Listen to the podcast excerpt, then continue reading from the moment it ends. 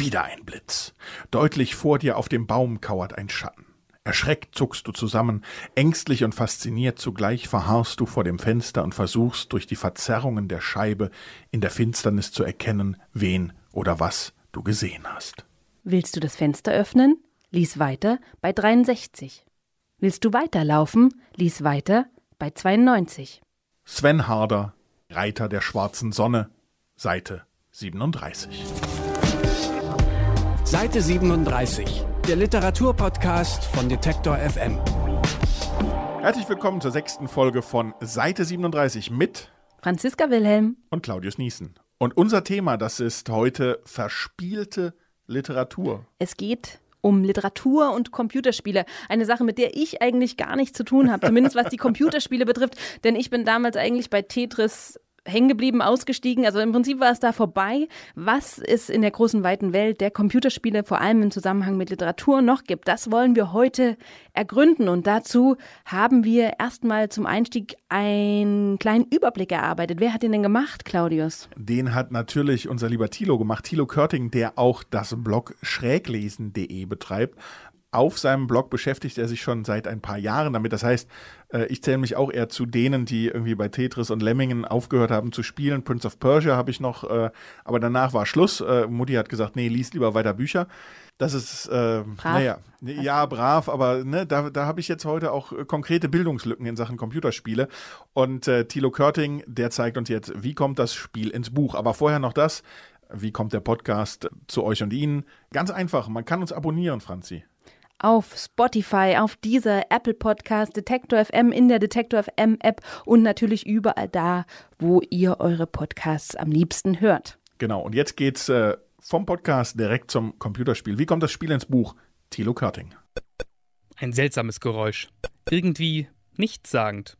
Ein bisschen billig sogar. Und trotzdem ist es das Geräusch einer medialen Revolution. So klingt Pong. Eines der allerersten Videospiele, die programmiert wurden. Danach ging es steil bergauf mit dem neuen Medium. In den 80er Jahren waren es noch große Maschinen mit kurzen, aber süchtig machenden Spielen. Dann kamen pixelige Geschichten mit quietschender Musik und viel Text. Doch Videogames wurden immer komplexer, hübscher. Während Videospiele in den 80er Jahren noch eine Nische waren, sind sie mittlerweile im Mainstream angekommen. Inzwischen werden Videospiele im Museum ausgestellt und mit Hollywood-Schauspielern besetzt. Auch an anderen Medien geht das nicht spurlos vorüber. Das beobachtet auch der norwegische Wissenschaftler Espen Arthef. Wir können zweifellos sehen, dass Spiele heute ein Hauptthema für den Rest der Kunstszene werden. In allen Genres. Also Musik, Bildhauerei, Malerei, Literatur, Film, Theater. Vielleicht auch Tanz werden Elemente aus Videospielen nutzen, um neue Formen zu finden. Man könnte also sagen, dass Videospiele die anderen Kunstformen dominiert. Arthur leitet das Center for Games Research an der Universität Kopenhagen und gilt als Pionier auf dem jungen Feld der Game Studies. Eigentlich hat er Literaturwissenschaft studiert, doch in seiner Abschlussarbeit beschäftigte er sich mit Literatur, die wie Computerprogramme und Spiele funktionieren. Das kann viele Formen annehmen. Man könnte sagen, dass in der Literatur schon immer Spiele gespielt wurden. Ein klassisches Beispiel wäre der Detektivroman, wo es eine Art Regelwerk gibt, dem die Autoren folgen und durch das die Leser vor dem Buchende den Mörder finden können. Das ist eine Art Spiel. Und es wurden immer Spiele in der Literatur thematisiert. Wenn Theseus sich ins Labyrinth wagt, um den Minotaurus zu töten. Das kann man zum Beispiel als Spiel sehen. Das lässt sich also sehr weit interpretieren und wir können hier noch stundenlang darüber debattieren, welche Rolle Spiele in der Weltliteratur haben. Beschränken wir uns etwas. Bei einem Blick in meinen Bücherschrank lassen sich Bücher zu Videospielen ohne Anspruch auf Allgemeingültigkeit in drei Kategorien einteilen. Erstens. Bücher, die Videospiele weitererzählen. Anfang April 2018 gab es eine große Überraschung für Menschen, die jede Woche auf die Spiegel-Bestsellerliste schauen, um sich über die Platzierung aufzuregen. Plötzlich stand da ein Titel, der eigentlich ins Regal für Videospiele zu gehören schien. Der Minecraft-Roman Die Schmahamas-Verschwörung des bekannten Gaming-YouTubers Paluten. Carsten Görig urteilte über den Jugendroman so. Es liest sich wie ein bemüht lustiger Deutschaufsatz, der glaubt, dass alberne Namen schon für ausreichend Lacher sorgen. Holprige Sätze, keine Spur von Sprachwitz oder griffigen Formulierungen. Über platte Beschreibungen kommt das Buch selten hinaus. Im Spiegelartikel heißt es weiter, dass das Buch auch keine literarischen Qualitäten braucht, weil es sich nicht an begeisterte Leser richtet, sondern an Fans des Spiels und vor allem der Social-Media-Persönlichkeit. Das ist für das Marketing ausreichend. Auch Steffen Volkmar vom Panini Verlag weist auf die schwankende Qualität bei Romanen zu Videospielen hin. Allerdings würde ich auch behaupten, dass sich das Genre auch dadurch auszeichnet, dass es große Qualitätssprünge gibt, weil eben manche Sachen dann eben auch mit der heißen Nadel produziert wurden, wo man vielleicht auch nicht so ganz drauf geachtet hat, ähm, wer das schreibt und wie derjenige schreibt. Hauptsache, es kam schnell was raus. Denn es geht bei diesen Büchern oft darum, den Hype eines Spiels zu nutzen und die Geschichte in möglichst vielen Medien zu erzählen.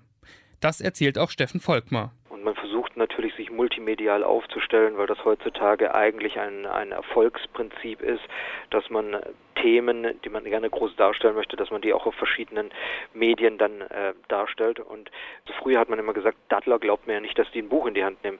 Das äh, ist absolut nicht wahr. Die Fans der Spiele sind unglaublich begeisterte Leser. Der Panini Verlag bringt bereits seit Beginn der Nullerjahre immer wieder Romane und Comics zu Spielen heraus wie zum Beispiel die Reihe zu dem Fantasy-Abenteuerspiel Diablo. Sieht ganz so aus, als wären wir nicht die Ersten, murmelte Sadun trist. Der narbenübersäte, sehnige Kämpfer stieß den Schädel mit der Klinge seines Messers an, worauf der fleischlose Wächter zu wackeln begann. Hinter dem makabren Bild konnten sie den Nagel ausmachen, an dem er aufgehängt war und an dem das übrige Skelett so lange gebaumelt hatte. Inzwischen gibt es zu großen Spielen fast immer noch ein Buch, zum Rollenspiel Final Fantasy, dem Adventure-Game Assassin's Creed, dem Sci-Fi-Shooter Halo und sogar zum Klassiker der Ego-Shooter Call of Duty. Dennoch muss ein Spiel eine wichtige Voraussetzung mitbringen, um auch einen Roman zu bekommen. Es muss ein Erzähluniversum dahinter stehen, ähm, in dem man dann irgendwelche Abenteuer spielen lassen kann. Die Ansätze dafür sind dann mannigfach, also es kann einfach eine Fortsetzung äh, von einem Spiel sein oder es kann die Lücke zwischen zwei Spielen auf, äh, auffangen. Oder aber es gibt auch die Möglichkeit, dass man einfach nur Personen oder Settings aus eben diesem Universum nimmt und dann eben quasi äh, einzelne Geschichten dazu erzählt, die das Universum erweitern. Aber wo kein Universum ist, wo man eine Geschichte spielen lassen kann, kann auch keine stattfinden. Manchmal kommen die Ideen zu neuen Geschichten direkt aus dem Entwicklerstudio, die Handlungsstränge nicht mehr weiter verfolgen konnten. In anderen Fällen bemerken die Verlage, dass die Spieler großes Interesse zum Beispiel an einer Figur haben. Deren Geschichte wird dann in einem Roman weitererzählt. Die meisten dieser Bücher richten sich natürlich an Fans. Wer das Spiel nicht gespielt hat, weiß nur selten, worum es geht. Zweitens. Bücher, die etwas über Videospiele erzählen. In Japan, ein Zentrum der Spielkultur, bilden Bücher über Spiele fast schon ein eigenes Genre. Oft spielen Geschichten selbst in einer Art Spiel wie das Franchise Dot Hack oder die noch bekanntere Manga-Reihe Sword Art Online, die auch in einer Serie umgesetzt wurde. Ihr könnt euch nicht selbstständig aus SAO ausloggen. Ihr müsst nur eine Aufgabe erledigen, um frei zu sein. Spielt das Spiel durch. Natürlich geht es dann genretypisch darum, wie sich der Held Kirito hochlevelt, der Beste und Schnellste wird, um das Spiel schließlich zu besiegen. Die Serie erzählt letztlich auch davon, wie sich die Figuren verlieren, wie sich virtuelle und reelle Realität immer mehr verschieben. Davon erzählt auch Marion Meister unter dem Pseudonym June Perry in ihrem Jugendroman White Maze. In naher Zukunft nutzen die Menschen Augenlinsen, um sich in einer erweiterten Realität zu bewegen und dort auch Spiele zu spielen. Die Vorstellung solcher Linsen basieren auf realen Plänen des Silicon Valley. Mit ihrem Roman drückt Marion Meister auch ihre Skepsis gegenüber dieser Entwicklung aus. Das, glaube ich, geht auch sehr gut, was dann so Meinungsbilder oder sowas anbelangt, wenn man man schöpft es ja aus seinen Erfahrungen und die Erfahrungen schöpft man über das, was man von der Außenwelt als Erlebnis bekommt. Wenn dieses Erlebnis aber schon von jemandem dirigiert ist, manipuliert es ja dann nicht nur diese direkten Sinnen, wie schmeckt lecker, fühlt sich schön an, sondern eben ja vielleicht dann auch die Denkweisen. In ihrem Roman steigert Meister diese Sorge noch, denn ein Hacker hat dafür gesorgt, dass die Nutzer ihre Linsen nicht mehr abnehmen können und für immer in der erweiterten Realität gefangen sind. Da das neue System alle Sinne anspricht, können dann Spieler von White Maze nicht mehr unterscheiden, wen sie da eigentlich angreifen. Etwas trifft mich hart am Kopf. Ich strauchle, falle. Schmerz zuckt durch mein Knie. Als ich versuche aufzustehen, sind sie schon über mir. Das werden wir noch sehen. Drängt sich eine Elbin vor und droht dem Zwerg mit ihrem Schwert. Ist das jetzt wirklich eine gute Entscheidung? Kann ich das auch noch vertreten, sozusagen? Weil man hat ja auch seinen Charakter und der macht das ja auch. Also ich weiß nicht, ich glaube, da gibt es dann schon auch noch so eine psychologische Sicherheitsleine, so eine Ausrede. Deswegen war gerade diese Szene für die Autorin besonders wichtig, wenn sie über den Verlust von Realität schreibt. Bei Dennis Cooper hängt dieser Verlust nicht mit der Erweiterung der Realität selbst zusammen, sondern mit der des eigenen Bewusstseins.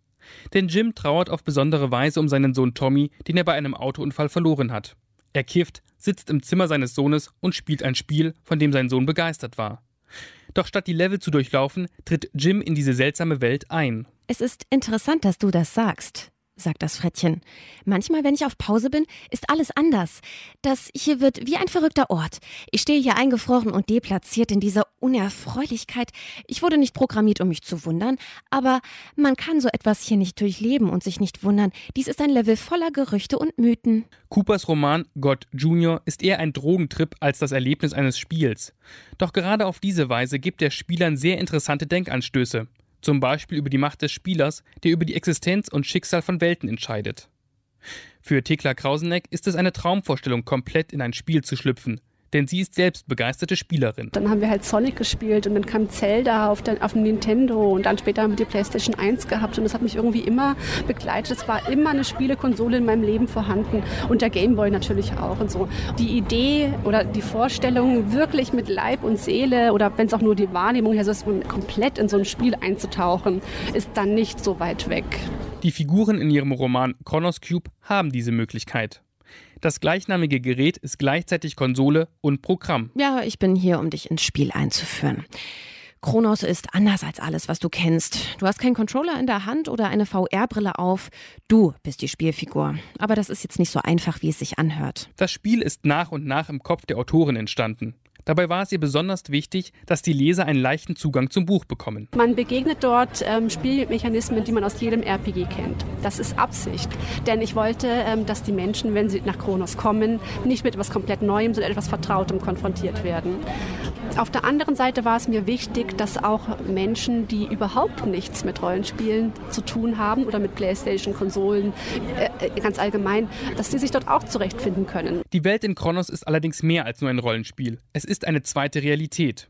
Denn in der Wirklichkeit werden die Menschen beständig überwacht. In Kronos können sie dem entfliehen, sich ein anderes, erfolgreicheres Leben aufbauen. Aber es ist auch der Ort, an dem sich Gegner des Systems zurückziehen, um den Umsturz zu planen und eine Befreiung von der Überwachung. Das ist laut Thekla Krauseneck auch das eigentliche Thema. Wir wünschen uns alle Freiheit. Es geht immer darum, um die Freiheit. Aber was bedeutet eigentlich absolute Freiheit? Absolute Freiheit bedeutet im Prinzip auch, dass es keinen Rechtsstaat gibt. Man, wenn man eine, zu einer Gesellschaft gehört, dann äh, willigt man ein, dass man sich zumindest ähm, einer gewissen Gewalt unterwirft. Das ist, könnte auch die, die Justiz einfach sein. Um, man ist nie komplett frei, aber eigentlich möchte man das ja auch nicht sein. Nun, in Kronos kannst du machen, was du willst im Prinzip. Die Geschichte um Kronos ist auch noch nicht auserzählt. Solange Thekla Krauseneck an einer Fortsetzung schreibt, können sich die Fans auf einer Website in die fiktive Welt wie in einem Spielbuch vertiefen. Textadventures, wie cool sind bitte Textadventures?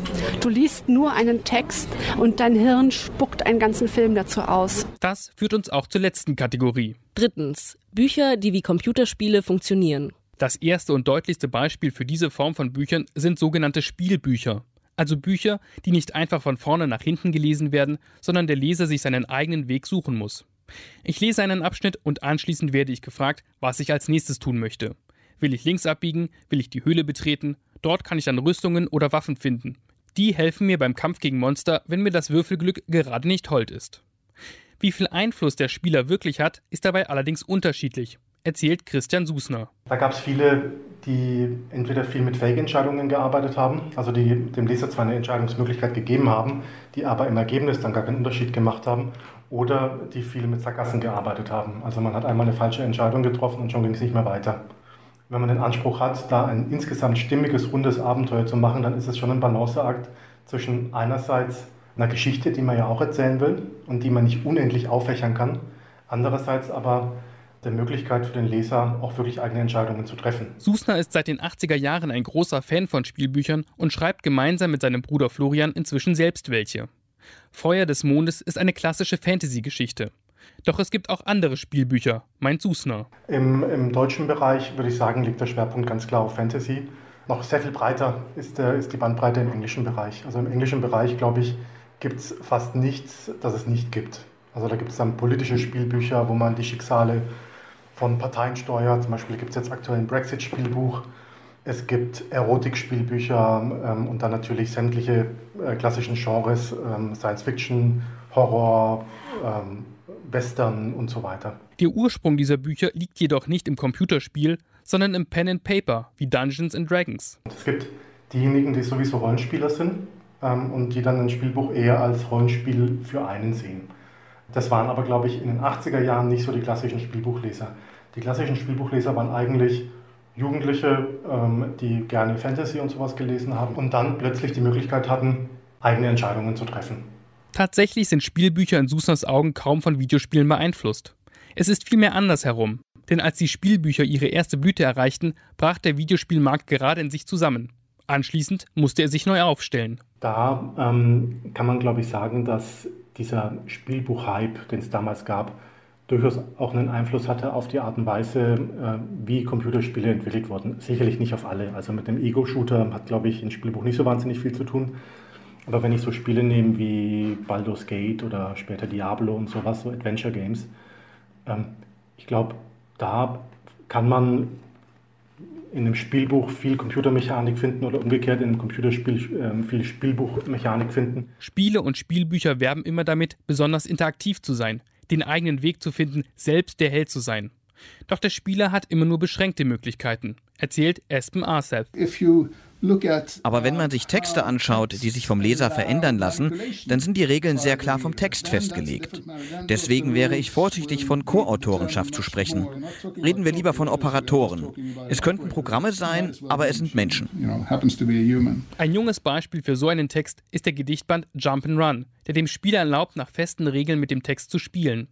Anstoß für dieses ungewöhnliche Buch waren für Christian Schleuer Spiele, die er selbst in den 80er Jahren gespielt hat. Aber diese Entscheidungsstruktur, die fand ich immer spannend und die wollte ich auch schon immer irgendwie in die Lyrik überführen, aber da hatte ich lange keine so richtige Idee. Bis ich dann irgendwie mal wieder so eine ganz alte Side-Scroller-Game-Erfahrung hatte. damals war es so, äh, wenn man da durch Spielwelten gelaufen ist, dann hat sich das nicht so wunderschön aufgebaut mit 3D und so und man geht da flüssig durch, wie man das heute hat.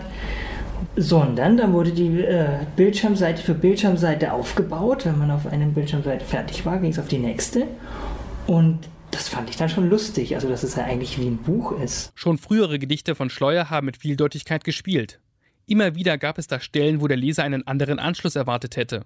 Für Jump'n'Run musste er allerdings noch weitergehen. Da hat sich die Notwendigkeit ergeben, diese Texte wieder zu zerreißen, um eben Entscheidungsstrukturen aufzubauen. Und das war erstmal eine Überwindung.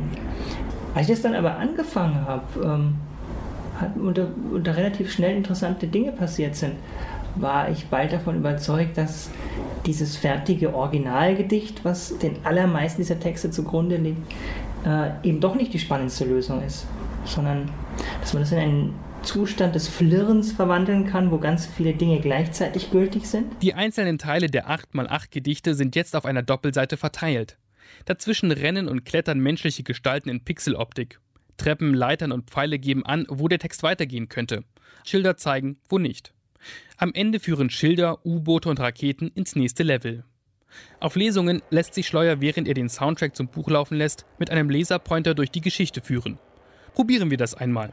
Ich starte bei Home. Wer? Ich klettere eine Leiter nach unten. Sie richtet ein das Nest zur rechten Zeit. Ich könnte jetzt nach rechts und links, doch ich gehe treppabwärts. Die elegant zusammengesuchte Familie und die Stromschlag-Motivationstechnik um endlich der Hölle die Scheiße aus dem Leib zu komplimentieren, massieren. Du suchst nach dem Wort für die Auswirkung deiner Existenz auf. Von hier führt mich nur ein Pfeil zum nächsten Teil. Die anderer Familienwesen und den Hormonhaushalt der Erde. Hin und wieder finden sich Anspielungen wie Endboss, doch eigentlich handeln die Gedichte nicht von Spielen. Es geht um ein Unbehagen in der Welt, um Probleme der Stadtgesellschaft und den ökologischen Kollaps. Für Schleuer sind die Gedichte in Jump'n'Run keine Spiele, sondern Programme, die nur von einem menschlichen Nutzer zu einem guten Ende geführt werden können. Bücher können also auf vielfältige Weise von Spielen beeinflusst werden, inhaltlich und formell. Das Einzige, was sie verbindet, sind Autoren, die selbst gern spielen. Seite 37, der Literaturpodcast von Detektor FM. Jetzt wissen wir also, dass das Geschichtenerzählen in modernen Spielen immer mehr Raum einnimmt. Das freut uns als Literaturpodcast natürlich ungemein, oder, Claudius? Unbedingt.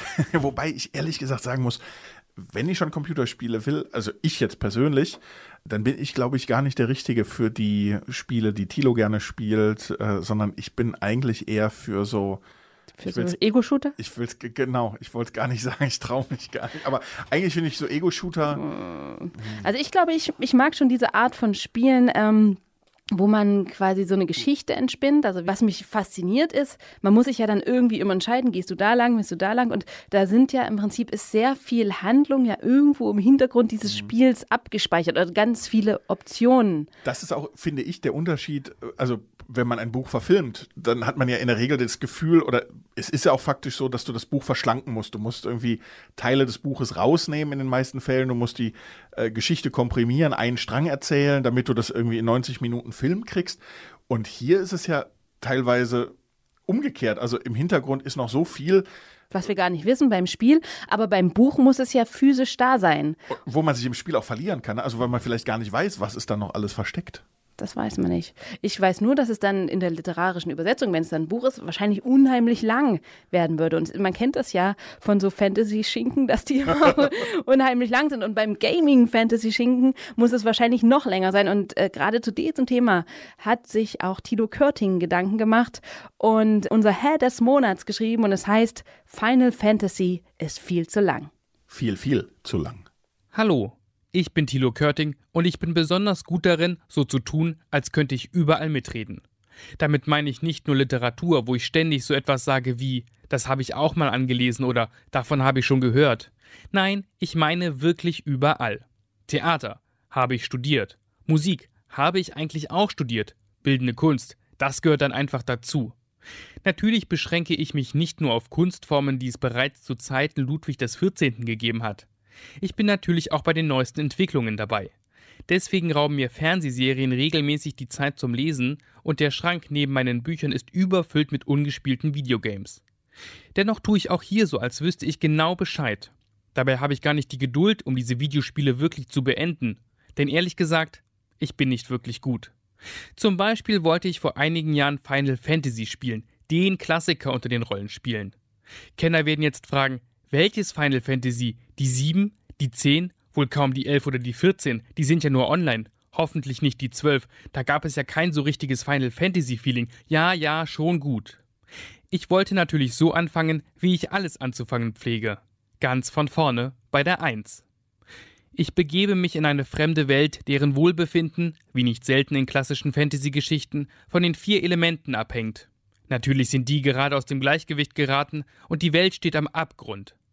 Laut Prophezeiung können nur vier Helden, die Hüter der vier Kristalle, die für Erde, Feuer, Wasser und Luft stehen, diese Welt retten. Da komme ich ins Spiel, denn ich führe die vier namenlosen Helden auf ihrer Reise. Sie erfahren, dass Chaosmonster die Elementtempel besetzt haben. Diese Monster muss ich also besiegen. Dafür haben die Macher von Final Fantasy ein damals neuartiges rundenbasiertes Kampfsystem entwickelt. Alle Kampfbeteiligten, also meine vier Helden und die gegnerischen Monster, geben der Reihe nach an, was sie machen wollen angreifen, einen Zauber wirken, einen Trank benutzen oder ähnliches. Und das passiert dann hintereinander weg. Damals ein Novum, ist es heute ein häufig genutztes Spielelement. So kämpfe ich mich durch die Welt, in der ich mich frei bewegen kann und schaffe es tatsächlich in den ersten Tempel. Und versage. Immer wieder. Offensichtlich habe ich von Anfang an einen Fehler gemacht. Beim Zusammenstellen meiner Party, also meiner vier Helden, kann ich frei aus verschiedenen Klassen wählen. Krieger, Schwarzmagier, Dieb und so weiter. Meine Kombination war wohl nicht so gut. Ich müsste wahrscheinlich stundenlang, ja tagelang durch die offene Welt wandern, um mich hochzuleveln. Darauf habe ich einfach keine Lust. Noch einen lustigen Fakt zur Namensgeschichte. Als Square das Spiel Ende der 80er Jahre entwickelte, standen sie kurz vor der Pleite. Sie wollten also nur noch eine letzte Geschichte erzählen, eben eine Final Fantasy. Doch dann hat sich dieses Spiel so gut verkauft, dass es Square Enix bis heute gibt und in meinem Schrank noch Final Fantasy 3, 4, 6, 7, 8, 10, 10, 2, 12, 13 und 15 stehen. In allen gibt es Kristalle, Chocobos, das sind seltsame gelbe Laufvögel, und diese ikonischen Melodien. Alle brauchen jeweils mindestens 60 Stunden Spielzeit. Und bei meinem Talent vermutlich wesentlich mehr. Aber, und jetzt folgt ein wenig Pathos, ich werde es schaffen und wenn es bis ans Ende meines Lebens dauert. Also bisher hat Thilo es noch nicht geschafft, sich äh, durch Final Fantasy durchzuarbeiten, aber aufgeben will er auch nicht. Das verdient ja schon mal ein paar Bonuspunkte. Was er allerdings schon durchgespielt hat, unser lieber Kollege Körting, das ist das längste Spielbuch, das es gibt. Es heißt Reiter der schwarzen Sonne und wurde geschrieben von Sven Harder, der in Hessen gemütlich lebt. Und unsere Kollegin Eva Weber war bei Ihnen zu einem Hausbesuch und wir fragen einfach mal, Eva, wie war es bei Sven? Ich sag mal, es war ein Hausbesuch mit Hindernissen. Denn bei Sven Harder selbst wird gerade renoviert. Deswegen haben wir uns bei seiner Schwester Corinna getroffen. Die ist auch Autorin von Kinderbüchern und, was für unsere Sendung besonders spannend ist, von Black Stories. Das ist ein Rätselspiel, bei dem die Spieler anhand eines kurzen Textes eine meist äh, morbide Geschichte zusammenreimen müssen. Und eigentlich wollte ich am frühen Abend dort ankommen, aber weil es bei Frankfurt ein ziemlich krasses Gewitter gab, war ich dann erst 21.30 Uhr da. Hallo. Sorry, dass es so lange gedauert hat. Corinna, hallo. Eva, freut mich sehr, sehr. Okay, Schuhe aus? Ähm, nee, brauchst du nicht. Hi, freut mich. Schön, dass es geklappt hat und äh, cool, dass ihr noch wach seid. Ja. Wir gehen hier rein, wenn du. Na klar. Ich trete in eine beeindruckend schöne Wohnung. Holzfußböden mit geschmackvoll ausgelegten weißen Teppichen, kunstvolle Lampen, riesige Bilder. Corinna bringt mir etwas zu trinken und ich habe Zeit anzukommen und mich umzusehen. Ich gebe es zu, ich bin erleichtert. Corinna und Sven sind vom ersten Moment an sympathisch und wirken trotz der Verspätung ziemlich gelassen. Wir bleiben im Wohnzimmer an einem großen runden Tisch. Ein großer Ordner liegt hier und einige Werke der beiden. Bücher und Spiele, beziehungsweise Spielbücher und Storyspiele. Ja, ihr seid jetzt beide Autoren. Wer hat denn damit angefangen? Vermutlich gefühlt habe ich ein bisschen eher begonnen, so mit dem Kreativen. Wobei, der hat in den 80ern schon Rollenspielbücher gelesen. Also ich bin mir gar nicht so sicher, ob ich da der Vorreiter Ich war. ich habe im Kindergarten auch schon meine eigenen Spiele entwickelt. Okay, ich bin raus. Also Gewonnen. Hauptberuflich ist Sven Harder heute Spieletester bei Nintendo, nachdem er über ein Jahrzehnt als Spieleredakteur gearbeitet hat. Quasi nebenbei hat er die beiden Rollenspielbücher Reiter der schwarzen Sonne und Metal Heroes geschrieben. ich bin kein Literat, ich bin nicht der belesene Typ, der ähm, Weltliteratur verschlingt, sondern äh, ich brauche immer den Spaß dabei. Ich wollte als Jugendlicher oder als Kind immer mal ein Spielbuch schreiben und äh, habe damit auch angefangen, aber es hat, es kam nie über einen gewissen Level hinaus, wo man sagen könnte, das könnte man veröffentlichen. Und dann habe ich tatsächlich irgendwann mal damit angefangen, mit meinem ersten äh, Spielbuch Reiter der schwarzen Sonne, hatte aber auch nie die Intention, das zu veröffentlichen. Ich habe das einfach nur für mich angefangen, weil ich wissen wollte, ob ich das so hinkriege, so wie ich mir das vorstelle. Eigentlich schaffen Autoren mit ihren Werken ja etwas für die Ewigkeit. Ein Werk, das ihren Gedanken entspringt und als solches stehen bleibt. Bei der Verbindung von Literatur und Spiel ist es anders. Die Möglichkeit des Spielers, interaktiv in die Geschichte einzugreifen, schafft immer neue Handlungen. Etwas, das beide Autoren schätzen. Ja, es ist wirklich äh, ganz flexibel. Ähm, es fällt und steht ja ganz oft auch mit dem Spielleiter oder mit dem Gebieter, wie wir bei den Black Stories sagen. Also der kann das total steuern. Der hat das total in der Hand, wie viel er ja seinen Mitspielern auch preisgibt und wie viel er helfen mag, wenn die Spieler mal so auf dem Holzweg sind oder wenn die sich in eine vermeintlich falsche Richtung verfangen haben. Dieses Miteinander, Gruppe und, und Spielleiter, ist super. Mhm. Und bei den Büchern ist es natürlich eine ganz große Herausforderung, eine eigentliche Story zu haben, also eine rote Linie, einen roten Faden zu erkennen, auch als Leser, aber trotzdem so viel Freiheiten zu bieten, dass man als Leser immerhin noch das Gefühl hat, man kann in gewissen Möglichkeiten natürlich, aber trotzdem die Geschichte bestimmen. Auch ich habe das erste Spielbuch von Sven Harder, Reiter der schwarzen Sonne, angefangen zu spielen. Eine klassische Fantasy-Geschichte, bei der der Spieler erst nach und nach seine Identität als Ugarit und seine Mission entdeckt. Ich habe dann schnell gemerkt, dass genau diese Freiheit, die Geschichte mitzugestalten, je nachdem, welchen Charakter ich meiner Figur gebe, einen ungeheuren Spaß bereitet. Während ich im echten Leben bei Gefahr sicher immer fliehen würde, kann ich hier einen ganz anderen Charakter annehmen. Aber das, was ich jetzt so raushöre, dann würde ich dir schon fast so Richtung Power Gamer. So, so. Ja, ist Also wirklich so neugierig, alles rumdrehen, alles gucken und so und super fasziniert. Aber es gibt natürlich auch Leser, äh, die tatsächlich sehr schnell frustriert sind. Die sagen, ich bin jetzt dreimal gestorben, Buch weg. Bei den Leserunden habe ich das auch gehabt. Die haben das Buch gespielt in einem Rutsch durch. Die haben halt einfach in Anführungsstrichen Glück gehabt oder halt dieses Näschen gehabt, immer die richtige Entscheidung zu treffen. Und dann gibt es halt welche, die ständig sterben, die sich ja darüber beklagen oder eben auch nicht. Die sagen, das ist ja genial. Bei interaktiven Geschichten ist der Kontakt zu Lesern enorm wichtig. Und sowohl Sven als auch Corinna treffen regelmäßig Spieler und Leser und testen Spiele gemeinsam an. Das hilft auch, Fehler zu erkennen. Allerdings sagen beide, ist das Wichtigste, um ein Spiel zu konzeptionieren, die Erfahrung. Bei Sven ist das seine Erfahrung mit Computerspielen und anderen Games. Eva, hast du Sven mal gefragt, wie äh, im Prinzip so ein Spielebuch entsteht, wie man so ein Spielebuch schreibt? Tatsächlich ist es ein ziemlicher Aufwand, gerade wenn man das wie Sven nebenberuflich macht. Man muss wissen, äh, was vielleicht nach 100 Sektionen passiert, was nach 200 und so weiter passiert. Ich habe ja meine Bücher auch so aufgebaut, dass sie tatsächlich auch in Kapitel unterteilt sind. Sie sind ja für Spielbücher auch sehr, sehr groß. Und dass man auch als Leser immer so einen gewissen Anhaltspunkt hat, wo man sich selbst befindet. Aber nichtsdestoweniger hilft mir das natürlich auch als Autor, diese ganze Geschichte in so Häppchen zu unterteilen. Und habe immer so Zwischenziele, ich nenne es halt Nadelöhrsektionen, also wo jeder Leser auch immer durch muss. Und das ist natürlich auch immer, das kommt vielleicht noch ein bisschen ins Technische sogar, das ist natürlich dann die Möglichkeit für mich als Autor Informationen zu vermitteln. Weil das ist natürlich die, die große Herausforderung, Informationen immer dann zu vermitteln, dass ich auch im Nachhinein weiß, was der Leser denn weiß. Also Dokumentation ist dabei das A und O. Und dann zeigt mir Sven tatsächlich etwas, worauf ich sehr gehofft hatte. Seinen Dokumentationsordner für das Buch Metal Heroes. Metal Heroes ist ein Buch, das unter anderen Rollenspielromanen inhaltlich besonders hervorsticht. Denn man spielt einen Musiker, der die stärkste Metal-Band der Welt aufbauen soll. Das heißt, es gibt auch Kapitel zu Wacken und Woodstock und statt Kämpfen muss man eben am Ende der Kapitel erfolgreich Gigs spielen. Insofern ist der Ordner, den er mir zeigt, voll von Listen mit den Sektionsnummern, Baumdiagrammen, Notizen, Fehlerberichten und so weiter. Eva, du sagst, er hat äh, in seinem Ordner Baumdiagramme. Wie darf man sich das vorstellen? Ist das wie so ein Programmablaufplan oder wie, wie sieht so ein Baumdiagramm aus? Es fängt dann quasi bei einem Kreis an und da steht eine Nummer drin und von dort gehen dann Abzweigungen weiter, die immer neue ähm, Kreise mit Nummern beinhalten. Und dann kann man quasi von dort sehen, wie mögliche Spielverläufe langlaufen könnten.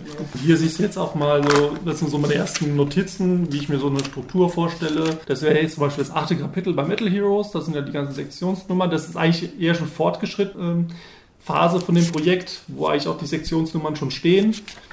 Und dann sieht man dann hier hinten hoffentlich. Hier tue ich dann nochmal die Bäume aufzeichnen, damit ich auf jeden Fall sicher sein kann, dass alle Sektionen im Buch nur die richtige Verlinkung haben, dass keins in der Luft hängt. Weil es gibt nichts Schlimmeres wie ein Spielbuch, was veröffentlicht wird, wo der Spieler nicht mehr weiterspielen kann. Eva, wir haben jetzt relativ viel zu Sven gehört. Wie ist es denn mit Corinna? Wie arbeitet die? Um das zu beantworten, verlassen wir jetzt das Wohnzimmer und gehen nebenan in Corinnas Arbeitszimmer. Wir können direkt hier durchgehen. Ähm, meine Wohnung besteht ja hauptsächlich aus Türen. Wir stehen vor Corinnas Bücherregal, das insgesamt aus fünf Billy-Ikea-Regalen besteht. Eigentlich hatte sie wohl mal viel mehr, aber sie hat beschlossen, sich von der Menge an Büchern zu trennen. Und so sehen wir jetzt vor allem Kinder- und Jugendbücher, Spiele und ihr Arbeitsmaterial, sowas wie Duden und Namenslexikon.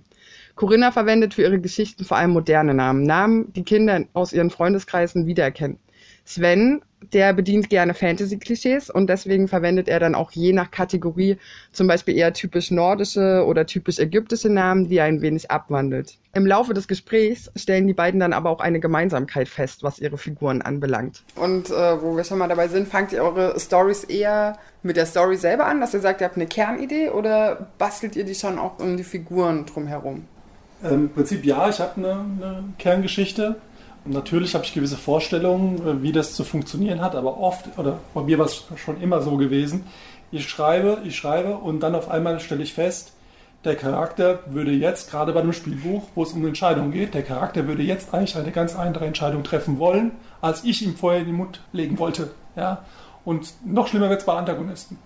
Wenn du sozusagen, wenn ich dem Spieler die Gelegenheit gebe, den Antagonisten sozusagen in die Ecke zu drängen, und dann auf einmal kommt er mit Ideen um die Ecke, ja, wo ich sage, ähm, ja, okay, den muss ich jetzt äh, Tribut zollen, also gibt es vielleicht noch eine extra Sektion. Also du siehst mich gerade lachen, äh, weil, weil es mir genauso geht. Ich kann mich gut erinnern, als ich an einem der TKKG-Bände gesessen habe und äh, ich, ich schreibe mir vorher keinen Plot. Also ich, ich habe eine Geschichte grob im Kopf und fange an und dann verwerfe ich auch wieder was und ich lösche und und ich weiß noch sehr gut, dass ich an einer Stelle war, und dann äh, wollte ich die Geschichte vorantreiben und plötzlich hat mein Charakter was ganz was anderes gesagt. Das war plötzlich in meinem Kopf und dann dachte ich so, nein, nein, nein, Tim, du, du bist doch... Und dann hat er aber ganz anders weitergesprochen und dann habe ich das umgeschrieben, ja. Während wir sprechen, stehen wir immer noch vor dem Regal, als Corinna etwas entdeckt, was uns zu den Anfängen der beiden führt. Und hier unten sind sowieso ganz, ganz viele Spiele zu finden. Und, und ne, so aus meiner Kindheit. Also ich habe mir schon so ein paar Sachen bewahrt aus meiner Kindheit. Und was ist hier dein Lieblingsspiel?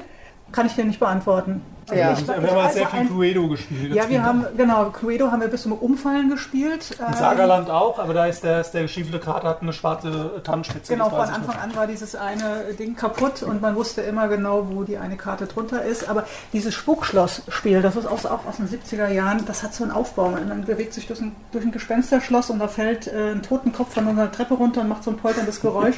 so Sachen habe ich immer geliebt. Genau, also ich glaube, das ist auch so ein bisschen in unserer Kindheit verwurzelt generell. Wir haben halt auch viel selbst gemacht, Mhm. viel selbst gebastelt in unserer Werkstatt. Also mein, unser Großvater war äh, Schreiner, wir hatten immer eine Werkstatt bei uns, da haben wir auch immer noch. Und da konnten wir auch sehr, sehr viel selber machen und das haben wir natürlich auch getan.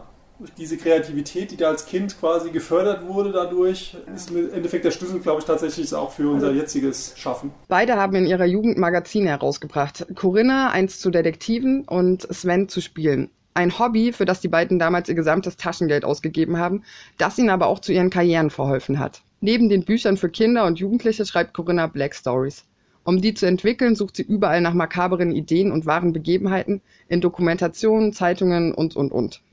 Ihren Arbeitstisch hat Corinna schon seit 20 Jahren. Was man auch sieht, äh, der kommt tatsächlich wesentlich studentischer als der Rest der Wohnung daher. Aber hier kommen ihr die Ideen. Nach der Besichtigung des Arbeitsplatzes muss ich auch langsam los. Es ist immerhin schon um elf. Wenn es schon um elf ist, dann haben wir natürlich nur noch eine letzte Frage. Und die wäre, ähm, wie sieht's denn aus? Es ist ja ein Geschwisterpaar. Wird es da vielleicht sogar mal ein gemeinsames Werk der beiden geben? Ein Buch oder ein Spiel oder was ganz anderes? Ja, das ist tatsächlich gut möglich. Äh, vielleicht hat meine Verspätung die beiden sogar etwas weitergebracht. Denn so haben sie geantwortet, als ich gefragt habe, ob sie sich eine Zusammenarbeit vorstellen könnten. Ständig, seit Jahren. Aber, Aber? ja. Irgendwie äh, ist es an der Zeit immer gescheitert bislang. Ne? Aber wir haben jetzt auch die Zeit überbrückt, als wir auf äh, dich gewartet haben und haben mal wieder so alte Sachen rausgekramt. Ja, die können wir dir jetzt leider nicht zeigen, sonst müssen wir dich ermorden. Aber eigentlich sind die beiden ja richtig nett. Als Beweis dafür hat mich Sven dann sogar noch mit zum Bahnhof nach Frankfurt genommen.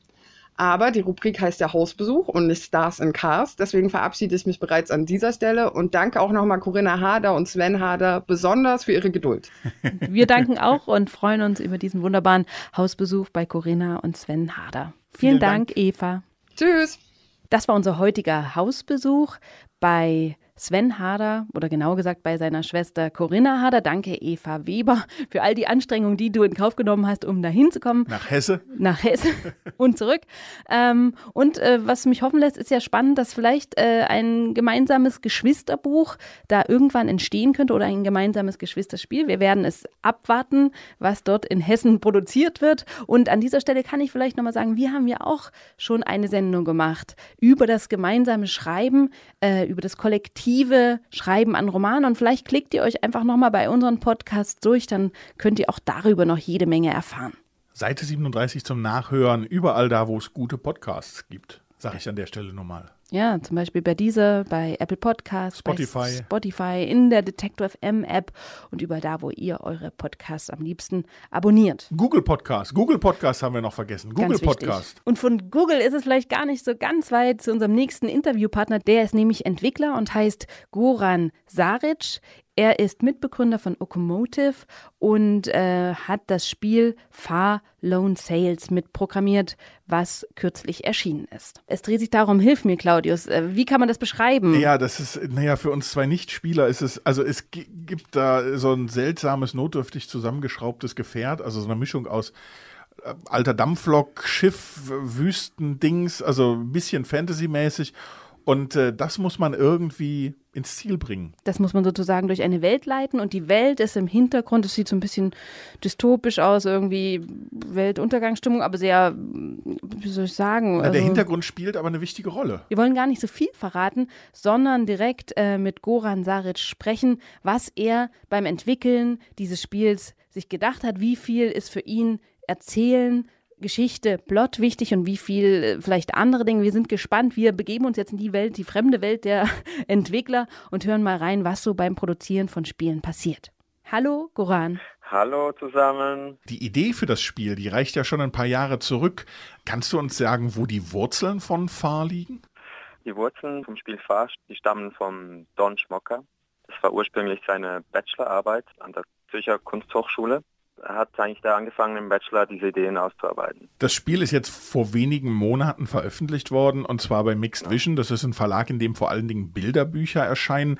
Was für einen Einfluss hatte denn die Zusammenarbeit auf die Entwicklung des Spiels? Ähm, ja, Mixed Vision hat ja auch schon nebst den Büchern auch versucht, äh, Apps, also beziehungsweise sie haben Apps rausgebracht, die spezifisch auf Kinderinhalte waren und für Mixed Vision war die Story immer ein essentieller Punkt im Spiel und wir haben uns natürlich dementsprechend versucht, mehr in diese Richtung zu pushen und uns auch beeinflusst in dem Zusammenhang, dass wir klarer versucht haben, eine Geschichte zu erzählen.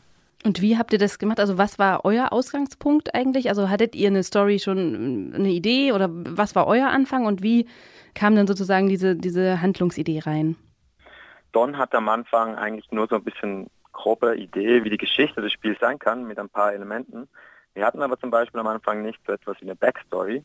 Das war dann für die Zusammenarbeit eigentlich schon ziemlich notwendig, dass wir sowas dann erstellt haben, damit man einfach von da aus dann einzelne Punkte inszenieren konnte oder vertiefen konnte. In Fahr erzählen wir die Geschichte ja nicht irgendwie explizit dem Spieler, sondern sie wird über den Hinter- und Vordergrund erzählt, also so ein Environmental Storytelling. Und damit man das trotzdem irgendwie gescheit umsetzen kann, ist nicht schlecht, wenn man mal eine Geschichte runterschreibt. Und das war halt auch für die Zusammenarbeit mit, mit, mit dem Verlag dann ziemlich wichtig, dass die auch unsere Vision teilen konnten. Gab es etwas, was euch besonders wichtig war beim Erzählen im Spiel? Ich glaube, uns war es ziemlich wichtig, dass wir keinen Text und keinen Voice-Over verwenden. Also dass quasi der Spieler, wenn er sich für die Geschichte interessiert, dann kann er sich damit auseinandersetzen, aber wenn es ihn nicht interessiert, dass er trotzdem dieses Spiel genießen kann. Und dass er nicht irgendwie überflutet wird mit Textpassagen oder, oder Sachen, die irgendwie diesen Grafikstil stören können. Und was war beim Entwickeln gemeinsam mit dem Verlag da die größte Herausforderung? Wir waren halt Studenten und haben noch nie ein Spiel rausgebracht mhm. und äh, unsere Organisation war ein bisschen chaotisch, würde ich mal sagen, am Anfang. und es ist dann schwierig, sich manchmal, also vom Gleichen zu sprechen. Ich glaube, das ist das Schwierige. Gerade auch, wenn man über Skype-Meetings das irgendwie abmachen muss, weil wir sind ja in Zürich, in der Schweiz. Und äh, Mixvision, die sitzen in München. Und mhm. da war es dann halt schon wichtig, dass man irgendwie, wir hatten dann so ein gemeinsames Wikipedia über das Spiel, Ach, tatsächlich. die Sachen beschrieben haben, die einzelnen Charaktere, die Passagen im Spiel. Ich glaube, das war die größte Herausforderung, diese gemeinsame Vision zu finden. Aber das klappte dann mit der Zeit ziemlich gut. Also über die Zusammenarbeit seid ihr zu Storytellern so ein bisschen geworden, mehr noch? Äh, ja, viel mehr, ja. Sagen wir es mal so, oder wir haben mehr dazu gelernt in dem Bereich, genau. Wenn man jetzt mal weggeht von eurem Spiel, ich meine, wir haben uns jetzt im Podcast schon geoutet, Franzi und ich, wir sind jetzt irgendwo computerspieltechnisch bei Tetris oder Prince of Persia hängen geblieben. Aber okay. wenn du jetzt mal äh, so sozusagen äh, in Anführungsstrichen die Computerspielgeschichte betrachtest, äh, da braucht's ja irgendwie kaum Handlung. Irgendwie Geister fangen, Außerirdische verjagen, Prinzessin retten. Das reicht quasi als Hintergrund. Gibt's denn von deiner Warte aus, äh, naja, eine Einschätzung, wie sieht das bei den Spielen heute aus? Wie gut sind die erzählt? Ich glaube, es kommt ziemlich auf das Spielgenre drauf an und ähm, ja, es gibt Spiele, die sind explizit darauf ausgerichtet, eine Geschichte zu erzählen. Ego-Shooter zum Beispiel. Nein, Ego-Shooter vielleicht weniger, aber auch da gibt es äh, Spiele, die halt eine große Geschichte erzählen. Ähm, aber es gibt so viele Indie-Spiele, die, die halt zum Teil gar kein anderes Gameplay haben, außer dass man äh, gegen erforscht und eine Geschichte erfährt, aber man macht sonst nicht viel anders. Und es ist spezifisch darauf ausgelegt, dass man eigentlich eine Geschichte erzählt es gibt hier echt alles. Man kann das nicht irgendwie pauschalisieren. Es gibt Spiele, die erzählen großartige Geschichten, bei anderen ist es weniger wichtig. Da geht es halt mehr um, um das Gameplay, um das Pacing des Spiels. Ich bin eigentlich aber auch froh, dass alles vorhanden ist. Es muss nicht jedes Spiel eine große Geschichte haben, denke ich. Das ist jetzt so ein bisschen die, naja, wie soll ich sagen, die Gottfrage. Und es ist manchmal auch schwierig zu beantworten. Aber Spiele scheitern ja noch eher als Bücher an Technik, an Zeit, an Personalmangel. Wenn das alles keine Hürde wäre, gäbe es für dich, also quasi mit grenzenlosen Ressourcen, gäbe es für dich ein Spiel, wo du sagen würdest, oh, das würde ich jetzt sofort entwickeln wollen? Ja, wir haben uns ja überlegt, was wir jetzt als nächstes machen nach diesem Spiel und da kamen halt viele Ideen und hatten uns selber die Frage gestellt, was würden wir machen, wenn wir unendlich Ressourcen hätten. Was ich persönlich gerne machen würde, wäre, ich weiß nicht, ob ihr Black and White kennt, so ein Strategiespiel. Mhm. Ist schon älter, aber jedenfalls, jedenfalls spielt man da eine Gottheit, äh, die eine Kreatur steuert. Und man hat so ein Dorf und man kann dieses Dorf nur über diese Kreatur beeinflussen. Und diese Kreatur kann man erziehen. Das ist so eine Art künstliche Intelligenz, die dann sich entwickelt. Aber damals war das natürlich noch ein sehr kleines Stadium von den Möglichkeiten, die man hat. Und ich würde wahrscheinlich gerne irgend so was noch komplexeres in die Richtung machen, wo man so ein bisschen mit Strategie, aber großer Welt gemeinsam kooperativ oder gegeneinander was spielen. Also im Prinzip so eine Art äh, Big Brother, wo man selber quasi die Figuren verändern kann.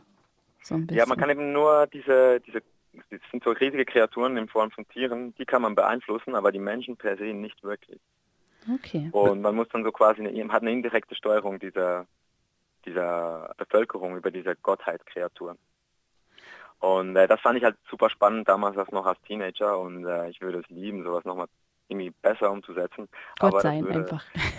ja, klar. Aber das würde so viele Ressourcen, äh, Geld und Zeit beanspruchen. Also wir, ich glaube, da sind wir noch weiter vom Fern, überhaupt in die Richtung zu gehen. Goran, dann wünschen wir dir an der Stelle, dass du all die Ressourcen bekommst, die du kriegst.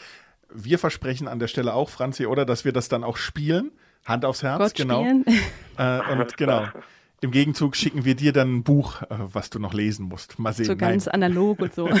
Aber gut, wir sagen Grüß Gott in die Schweiz und freuen uns auf das nächste Spiel von Locomotive. Vielen Dank, Goran. Vielen Dank euch. Tschüss. Tschüss. Seite 37, der Literaturpodcast von Detektor FM. Und äh, vom Gründer und Programmierer bei Okomotive jetzt äh, zurück zum Thema Mitmachen. Also wir können zwar jetzt niemanden von euch äh, Spiele programmieren lassen, aber ein bisschen Gott spielen, das kann man auch bei uns, äh, denn wir haben immer unsere Mitmachaktion. Diesmal haben wir euch gefragt, welches Buch würdet ihr gerne spielen? Und ihr habt fleißig geantwortet. André Frommer hat gesagt, er würde alles von Kafka gerne spielen, die Verwandlung wahrscheinlich. Ich glaube, äh, da gibt es sogar was. Das hat Thilo so. gesagt. Es gibt irgendein so VR-Spiel. Wo man selbst der Käfer ist. Quasi, also ich wäre okay. vielleicht auch gern der Apfel, aber hm, dann haben wir R.R. Spontan fallen mir die Straße von McCarthy als Survival Adventure und die Silo-Reihe von Hugh Howey als Wirtschaftssimulation bzw. Aufbauspiel ein. Da wäre ich ja ehrlich gesagt wieder dabei. So Wirtschaftssimulation, das habe ich ganz vergessen. SimCity, das war was, also ich habe es, glaube ich, verdrängt, weil meine Eltern nicht wollten, dass ich komme. Aber SimCity fand ich immer geil. Also sozusagen Städte aufbauen und so. Mm, das war okay, gut. Okay, okay. Also, also du outest dich nach und nach, ja, bist du doch, also doch. bist du dann doch ein Gamer. Aber ich durfte nie einen Gameboy haben zum Beispiel. Durftest du einen Gameboy haben? Nee. Oh Mensch, wir sind so abgeschieden. Deswegen sind wir, wir sind, sind wir jetzt hier gelandet im Literaturpodcast Seite 37. Und damit er auch äh, interaktiv wird, möchten wir unseren Gewinner der heutigen Mitmachaktion jetzt anrufen. Und wer ist denn der Gewinner? Halb so wild. Und du hattest geantwortet. Wolkenatlas wäre interessant und Blade Runner wäre gut umsetzbar. Und da wollten wir fragen, was wäre für dich da interessant? Also wie würdest du dir so ein Spiel von Cloud Atlas zum Beispiel vorstellen? Bei Cloud Atlas ist es eigentlich recht kompliziert durch die ähm, parallelen Handlungsstränge, also verschiedene Fahrten. Da dachte ich mir, ja, ich habe mal ein paar Gedanken gemacht. Kennt ihr das Spiel ähm, Everybody's Gone to Rapture? So in, dem, so in der Art, so mit Rätsel lösen, Puzzle zusammensetzen halt. Und dann habe ich mir überlegt, vielleicht wäre es umsetzbar, halt auf dieser Ebene, auf dieser Art und Weise ein Spiel zu kreieren, das vielleicht in vier, fünf Coop-Modus gespielt werden kann, die parallel gleichzeitig die verschiedenen Handlungsstränge spielen, die auch dann wiederum wechselwirken. Meinetwegen halt. diese eine wird, das spielt ja in der Zukunft, in der, in der nahen Zukunft, das andere in der fernen Zukunft und das andere recht um 19. 18. Jahrhundert. So wie du das eben erzählt hast, bist du ja schon richtig tief eingetaucht. Also klingt so, als hättest du das Ding halb in der Entwicklung. Wie ist das denn? Also kommst du eher vom Lesen oder kommst du eher vom Gamen? Und wie verzahnt sich das für dich? Also ich glaube, in meiner Kindheit hatte ich eher angefangen zu lesen, in meiner Jugendzeit. Ich war recht spät in diese Videospiele-Geschichte eingestiegen. Ich glaube mit dem SNES. E und da hatten alle anderen schon, was weiß ich, Nintendo, also NES, ein Gameboy und sowas. Und das hatte ich alles noch nicht. Meine Eltern waren da jetzt nicht so davon begeistert, was ich jetzt heute nachvollziehen kann vielleicht. Das kenne ich gut. genau, und dann kam das halt alles ein bisschen später. Und ähm, das richtige Gaming, wo ich mich halt in Spielen auch so mit einem Handlungssträngen auseinandergesetzt habe, das kam ein bisschen später mit Anfang, ja, Ende 18, 20 so die Kante da habe ich halt richtig am PC gespielt, richtig intensiv auch äh, die Spiele gespielt, die eine tolle Geschichte erzählt haben. Ne? Sowas wie American McGee's Alice oder ähm, Clive Bakers Undying. Zuerst war halt immer die Leserei. Ich glaube, das erste Buch, das ich gelesen war die unendliche Geschichte, Da habe ich als ich ganz jung war, fast nicht verstanden. Ich hatte vier Wochen Zeit von der Bibliothekarin irgendwie. Danach waren es, glaube ich, sechs, sieben Wochen vielleicht ein bisschen zu hoch gegriffen damals. Ähm, deswegen hat es bei mir das immer eigentlich so ein bisschen verzahnt. Also ich kann zwar kurzweilige Spiele spielen, wie zum Beispiel ein Ego-Shooter, ne, die mich halt vielleicht mal so eine halbe Stunde, Stunde fesseln, dann ist gut. Aber für diese richtigen Spiele, die eine Geschichte erzählen, auch vielleicht eine relativ komplexe Handlungserzählweise haben, braucht man schon recht viel Zeit und die habe ich heutzutage immer. Also würde ich eher sagen, bin ich eher wieder mit dem Lesen drin. Also Schwerpunkt, also sage ich 60, 40, 60 lesen, 40 Prozent spielen. Aber für uns zählt das schon fast Eine Frage nur noch also aus unserer. Sicht ist das dann du hast schon gesagt, ähm, äh, du hast die unendliche Geschichte gelesen, spielst dieses Alice im Wunderland Spiel. Glaubst du, dass Fantasy ein gutes Genre ist für Bücher und für Spiele auch zu Büchern? Ja, unbedingt. Also man hat ja halt, bei Fantasy ist man recht ungezwungen. Krimis und sowas, das muss ja alles doch schon recht faktenbasiert sein. Und bei Fantasy hat man doch eigentlich viel, viel Spielraum. Da kann man wirklich sagen, okay, die Physik spielt keine Rolle. Fabelwesen meinetwegen oder halt äh, Alienkreationen. spannend aus, ne? Genau, man kann halt machen, was man möchte, so mehr oder weniger. Ne? Ein gutes Schlusswort für uns ist, man kann machen, was man möchte. Man kann sich die Welt gestalten im Game, wie man sie möchte. Das ist vielleicht für uns jetzt auch ein gutes Schlusswort. Vielen Dank, dass du mitgemacht hast. Wir sind gespannt, ob es irgendwann von Cloud Atlas ein Game gibt. Vielleicht hast du das dann auch programmiert, man weiß es nicht. Eher unwahrscheinlich. aber, ja. Naja, du darfst dir an dieser Stelle nur eines nicht aussuchen, nämlich was du von uns kriegst. Du kriegst leider kein Game. Ich hoffe, du bist nicht enttäuscht. Du kriegst ein Buchpaket. Äh, Wir hoffen, du hörst auch weiter mal rein bei Seite 37, wenn es nicht gerade ums Gamen geht. Und äh, vielen Dank fürs Mitmachen. ja, gern geschehen. Danke Gerne dir. wieder. Tschüss, Rüdiger. Danke Tschüss. Ciao.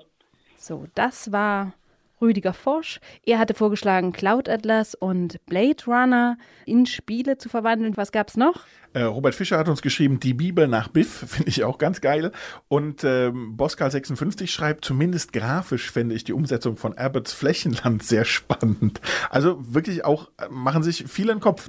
Aber ähm, wir haben natürlich auch eine Frage fürs nächste Mal, Franzi. Und jetzt wird es weniger videolastig, sondern äh, ein bisschen politischer. Genau, es geht um die große Frage, soll Kunst politisch sein oder nicht? Lest ihr Romane, in denen politische Fragen verhandelt werden oder denkt ihr, nee, die Literatur soll sich bei der Politik raushalten, äh, sie soll ein Zufluchtsort jenseits der Nachrichtenwelt sein? Was sagt ihr? Also soll so ein Roman auch was Politisches beinhalten oder soll die Kunst für sich stehen? Gerade in den heutigen Zeiten, genau. Das ist die Frage, die wir an euch stellen. Es ist eine philosophische Spra äh, Frage, die macht ein großes Feld auf, aber wir sind gespannt, was ihr dazu zu sagen habt. Postet es uns in die Kommentare bei Facebook, bei Instagram Bei oder bei Twitter. Twitter. Und wieder verlosen wir diesmal auch ein Buchpaket.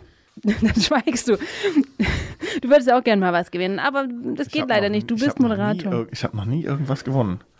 Echt Weißt nicht. Nee, ich habe noch nie, also ich habe auch noch nie Lotto gespielt, aber ich habe auch noch nie. Du bist echt kein Gamer. Du hast noch niemals was gewonnen. Ich habe ein Handtuch von einem orangen Brausegetränk gewonnen. Okay, na gut. Das die Fantasie erfrischt. Also das war mein großer Gewinn. Ein Aladdin-Handtuch von Fanta.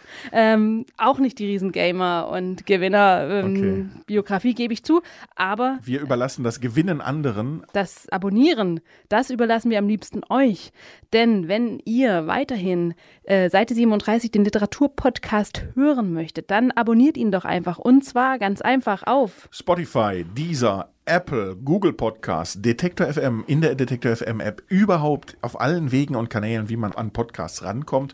Und ähm, das nächste Mal werden wir politisch hier bei Seite 37.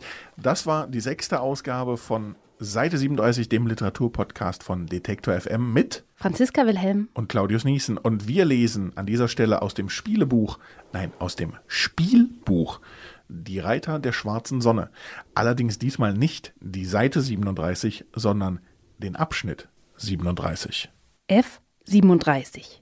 Reiter der schwarzen Sonne. Sven Harder.